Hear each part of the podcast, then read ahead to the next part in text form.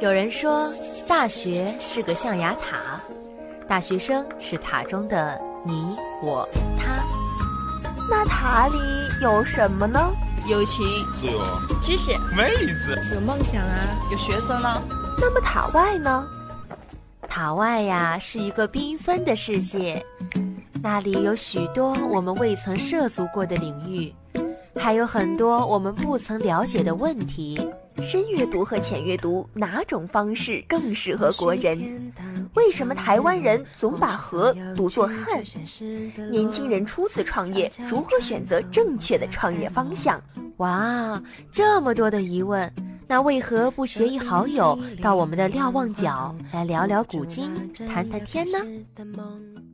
今天的瞭望角就要开始喽，请竖起你的耳朵，一起来听吧。听众朋友，下午好，欢迎在每单周五的下午准时相约在瞭望角。先请听资讯快报。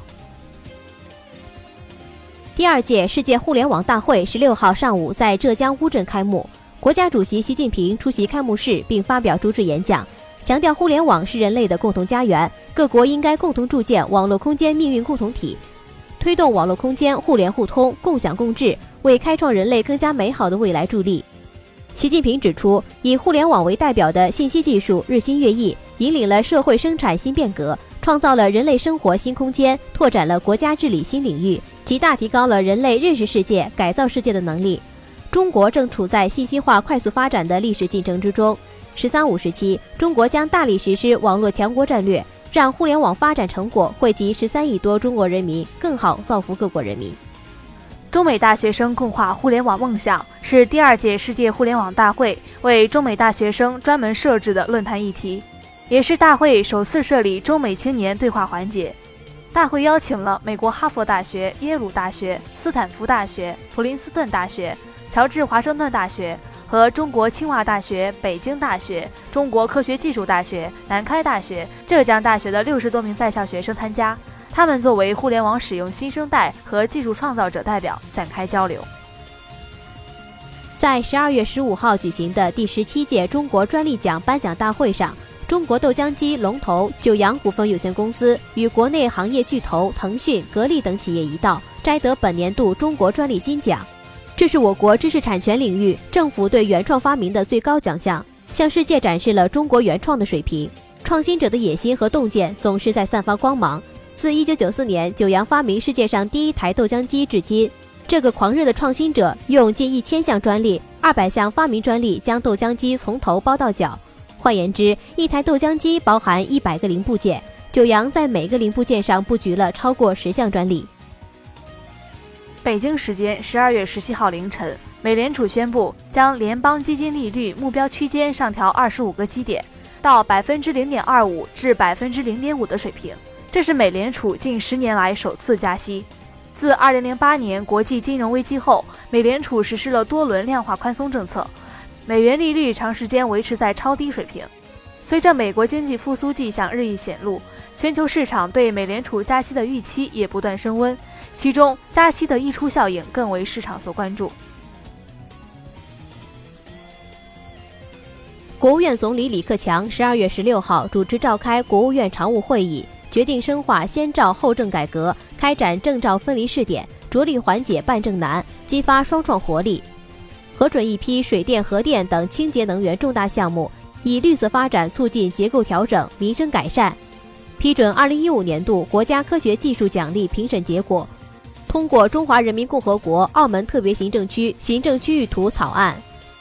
二零一五奥运功能区发展联盟成员大会暨北京奥林匹克公园体育产业研讨会十五号在鸟巢召开。国家发改委、中国体育用品业联合会和北京市朝阳区相关委办局领导、学术界和企业界的有关专家、奥运功能区发展联盟成员单位的代表、奥运功能区内九个街乡负责人等一百二十余人参加了会议。十二月十六号，华西都市报记者乘坐即将正式投入运营的成渝高铁，率先体验了这条成都至重庆的最快客运线路。动车从成都东站始发，经停了简阳南、资阳北、资中北等沿线全部九个站点，抵达重庆北站。全程耗时二点五小时，最快时速约三百公里。据了解，被誉为最麻辣线路的成渝高铁预计于本月末正式投入运营。预计开通后会开行成都、重庆两地的直达列车，也会开行经亭沿线部分站点的列车。直达列车预计耗时为一点五小时，将目前的成遂渝线缩短约半小时。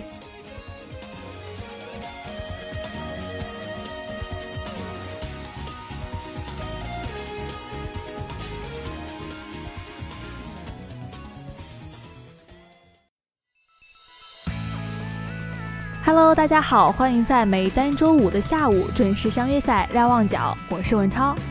那今天的这期节目呢，对文超来说是一次非常特别的节目，因为呢，今天我成功的邀请到了流行经典的主播王璇来做客本次节目。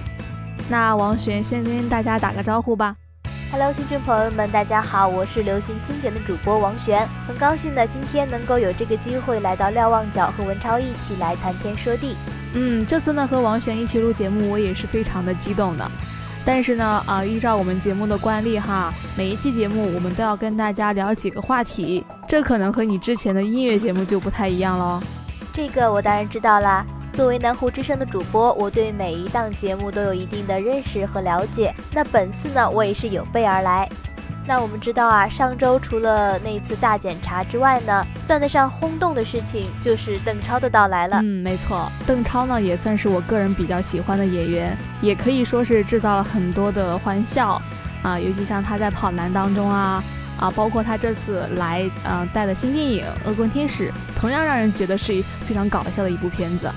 是的，那我个人呢对这部电影也是充满了期待。学校这次能够让邓超来到华农宣传电影，对我们来讲也是一件非常开心的事情。那为了迎接邓超的到来呢，校学生会的同学们也是非常辛苦，包括场地的准备以及发票放票等事情也是下了不少功夫。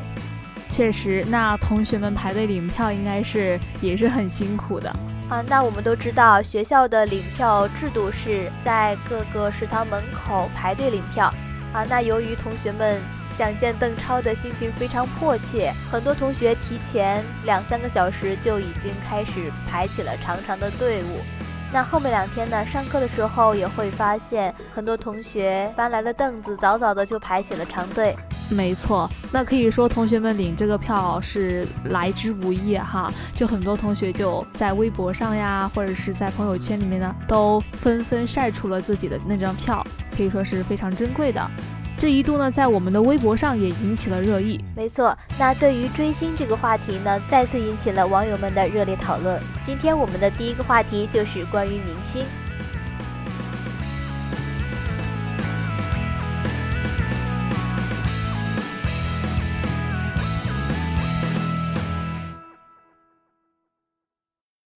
明星，明星有各种各样的明星，唱歌、演戏，各种技能的傍身，出众的技能，俊美的外表。喜欢现在所谓的明星，或许是因为一部戏、一首歌、一支舞或者一张脸。喜欢明星的也应该懂得每个明星出道之前的艰辛。对，就像我觉得呢，邓超能够有这么高的人气，其实也在于他平时塑造的形象，还有观众们对他的一种认可。这种认可呢，其实也也包含了他在呃荧幕背后的一些付出和努力。没错，那么除了邓超呢，还有之前非常火的 EXO 这些韩星组合。每一个明星出道之前呢，都会经历练习生的时期，日以继夜的训练，学习演技、舞蹈、唱歌。呃，在学习的这些同时呢，还要照顾自己的学业，压力大的或许你都无法想象，更何况时期又长。有可能是三年、五年，甚至从小就开始，又要面临着如此大的竞争。很多人或许都只是为了一个出道的机会，没有期限的训练等待。嗯，所以说呢，每一个明星其实也是一个个平凡的人，他们现在呢能够取得这样的成就，也是凭借自己的努力得来的。而且呢，很可能他们也是在他们的那个时代追着他们那一代的明星，拥有一个明星梦，然后不断支持自己。走到了今天，然后成为了我们这一代人的明星。那也就是说，每个人心中都有一个明星，那他们对待心中的这个明星的态度也是因人而异。那可能对于那些明星来讲，他们小时候崇拜过的人，对于他们来说，更多的是一种正能量，一直不断的激励着他们，让他们不断的去向前去探索自己，对，成为现在大众的明星。那么，就像我之前看金星秀，金星呢在介绍刘晓庆时说到，小时候呢在地里弯菜，别人都说要是能见上大明星一面就好了，而金星呢心里想，将来有一天我也能和他成为朋友就好了。现在呢这个愿望已经达成了，我想这才是明星带给我们的正能量。嗯，我也恰好看过这一期的节目。然后呢，金星，我记得他当时说，他当时就有一个想法，他将来有一天一定会和他成为朋友，这就是他当时的一个梦。他最后说了一句话，就是人还是要做梦的，万一实现了呢？嗯，是的。那无论如何呢，在任何事情上都要把持一个度。那么在追星这方面呢，我们也是要适可而止。之前呢，在新闻上经常会看到有的人为了追星。为了看自己的偶像一眼，做出了一些过分的事情，甚至赌上自己的性命。那这些事情呢，真的是非常令人惋惜，也非常的不值得。那其实呢，明星带给我们的更多的应该是正能量，而不是一些消极的东西。我们应该将这些正能量呢，更多的融入自己的生活和学习，不断的提高自己。那这才是追星的真正目的。嗯，我也觉得你刚才有一句话说的特别好，就是无论你是多么热爱一样东西，在追求的过程当中，还是要把握住一个度在里面。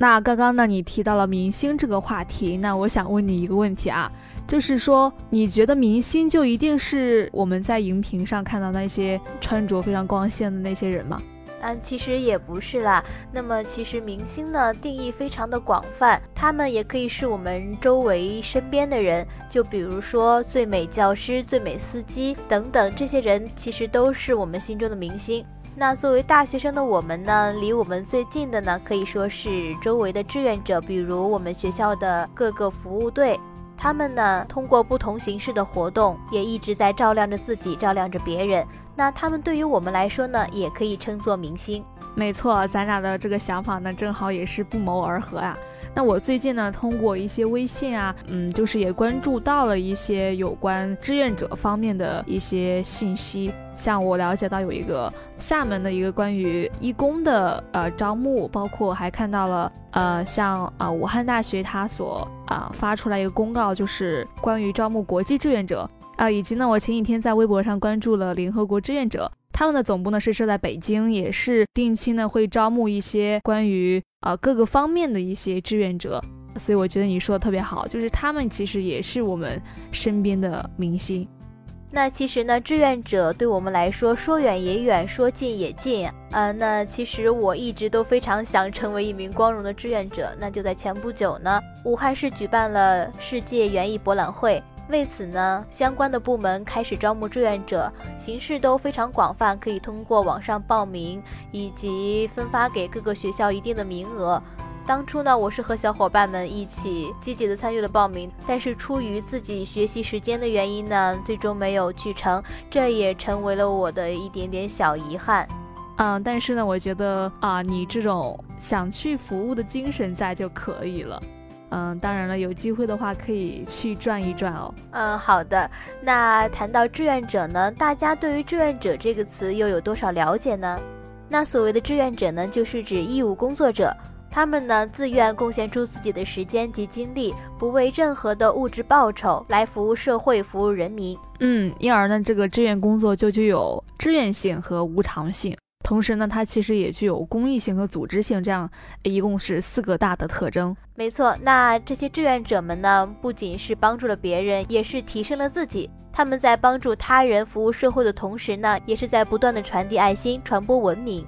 那有些人呢，可能就会片面的认为，从事志愿工作是慈善为怀、乐善好施的表现，把志愿工作可能当成一种单方面的施予，把志愿者呢当做一种廉价的劳动力。认为呢，只有那些不愁衣食，而且有大量空余时间的人才有资格去参加志愿工作。其实呢，每个人都有参与社会事务的权利和促进社会进步的能力。同样的，每个人都有促进社会繁荣进步的义务及责任。那么，参与志愿工作呢，就是表达这种权利及其义务的积极和有效的形式。那志愿服务这种非常具有个性化和人性化的这种活动呢，既可以有效的拉近人与人之间的距离，也可以缓解一些社会矛盾，促进社会稳定的发展。那就像我们刚才提到的，它志愿活动呢具有一定的组织性，所以说呢，在组织开展志愿活动的时候呢，啊，志愿者一般是要统一着装的。没错，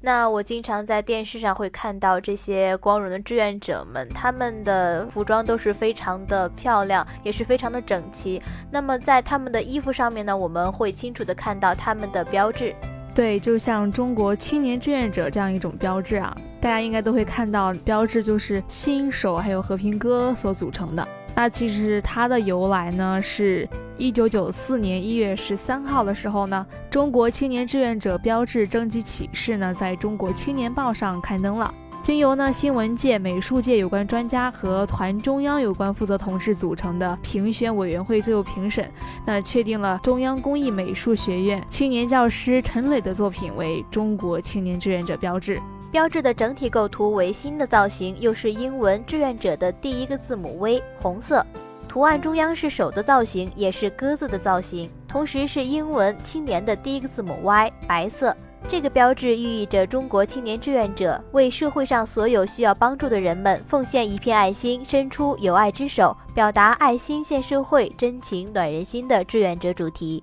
那近几年来呢，可以说青年志愿者行动的服务领域在不断的扩大。嗯，在像农村的扶贫开发呀，城市的社区建设啊，环境保护啊，像一些大型活动啊，就像你刚刚提到的，还有抢险救灾啊等社会公益等领域，都啊形成了一批啊这样的一些重点服务项目。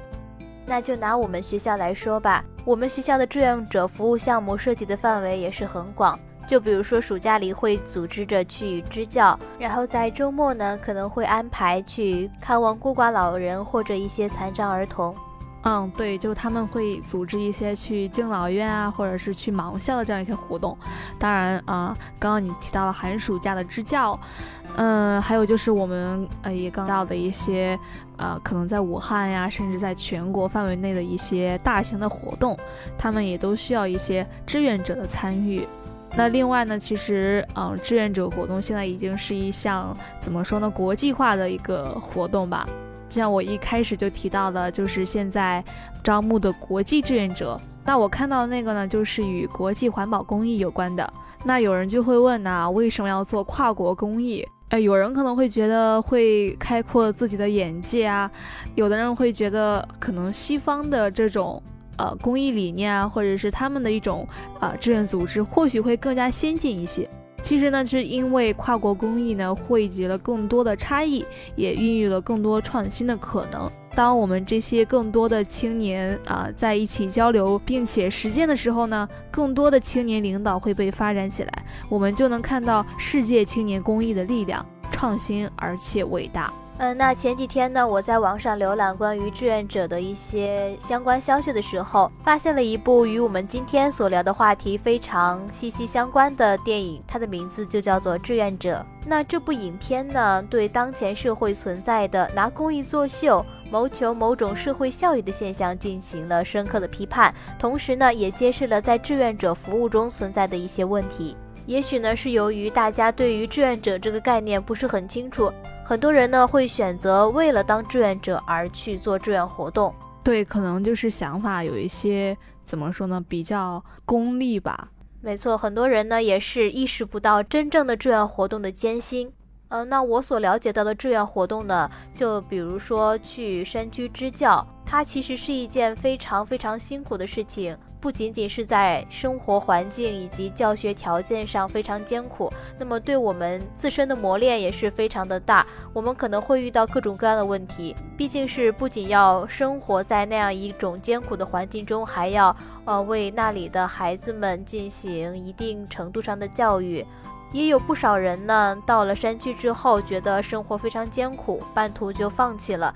那么，我觉得呢，既然你选择了去当一个志愿者，你就一定要做好提前的准备，包括心理准备。其实，志愿者这种事情呢，也是需要我们的善始善终。对你像我啊，之前呢，也跟我身边很多同学呢交流这个问题，他们也啊做过很多的志愿活动。他们一致认为呢，就是说做志愿活动固然是一件非常可以锻炼人的事情，但他们觉得最关键的两个字呢，就是坚持。呃，可能志愿者活动，当你接触到它之后，就会发现它没有你想的那么好。其实就像你刚才说的，是一件非常辛苦的事情，而这呢，恰恰就是它锻炼我们、成长我们的地方。那么，其实除了这一方面呢，当前的志愿者形式还是存在着一定的问题。就比如说，志愿者与服务对象之间的关系不明确，志愿服务的规范程度比较低，以及一些志愿组织缺乏必要的经费。还有呢，更多的是社会上对志愿者的不理解、不支持的现象比较严重。那对于这些问题呢，一些专家们提出了建议，他们希望通过强制性的社会立法，使全体社会成员都成为志愿服务的参与者和受益者，通过对部分社会成员的特别保护，来达到对全体社会成员的共同保障。对，而且呢，像西方发达国家，他们的志愿服务可以说起步是比较早的，而且程度比较高，各项的规章制度呢也比较的完善。而我国的呢，志愿者服务从上世纪九十年代才逐步发展起来，还处于一种初级阶段。因此呢，对我国的志愿服务的立法必须立足我们的国家的经济发展水平。那当前呢，我国志愿服务的主要对象是残疾人、老年人、优抚对象以及其他特殊困难需要救助的社会成员。在一些西方发达国家呢，社会保障制度比较完善，但高福利制度体现了形式上的公平，却牺牲了经济效益。志愿服务呢，要为社会弱者造血，而不是输血，防止社会弱者过度依赖社会劳动者。同时呢，国家应该对志愿者采取一定的鼓励政策，为他们工作、生活等方面提供一定的优惠措施，这样呢，就可以给我们志愿者一种道义上的补偿，实现社会正义的动态平衡。对，就像你刚刚提到这些问题啊，有有的地方呢就已经开始说有这样一个意向去改善这种情况，像青岛市文明办、青岛市志愿服务协会呢，最近就起草发布了关于青岛市志愿服务记录办法的征求意见。那在这个办法当中呢，它就是说要为依法成立的志愿服务组织，通过青岛志愿服务综合管理信息系统，统一进行啊记录志愿者参加志愿服务的信息。同时呢，根据参加志愿服务的时间，像一百个小时啊、三百个小时啊、六百个小时啊不等啊，可以依次呢申请定为一星级、二星级、三星级啊，一直到五星级的志愿者。也鼓励呢，呃，像志愿服务组织、公益慈善类组织，还有社会服务机构呢，依托志愿服务记录，建立健全志愿服务时间的储蓄制度，使志愿者呢可以在自己积累的志愿服务时数内得到他人的无偿服务。呃，尤其呢，他鼓励各类文化馆啊，像体育馆、公园啊，包括一些旅游景点等等这样一些设施和场所。对具有良好志愿服务记录的志愿者免费或者是优惠开放，那鼓励呢城市公共交通也对有良好志愿服务记录的志愿者给予票价减免的优待啊。那我们对于这种类似的政策也是充满了希望，或许将来我们这个国家的志愿者服务体系会越来越呃完善。总之呢，我觉得在大学当中成为一名志愿者是一次非常美妙的体验吧。啊，其实你像我现在到大二之后，我觉得还没有完全的，就是做一次公益活动，其实心里还感觉蛮遗憾的，啊，所以我觉得呢，我要把握 剩下的时间，去多做一些啊有关志愿服务方面的活动，觉得可能会自己有一些不一样的成长吧。那我们呢，也可以多多关注我们身边的志愿者，多多去向他们学习，汲取更多的一些经验。那么，在以后我们即将要做的志愿服务中，我们也可以更加从容。对，我觉得大学呢，就是要做一些你认为特别有意义的事情。那其实包括我们之前提到的明星呢，他们在相应的公益领域做出过一定的贡献。那从这一角度上来讲呢，我们可以更多的汲取他们的优点，在他们身上学到一些更加有意义的东西。希望呢，不论过多久，我们都不要忘记心中的明星梦。只要我们去付出、去努力，终有一天我们也可以成为自己心中的明星。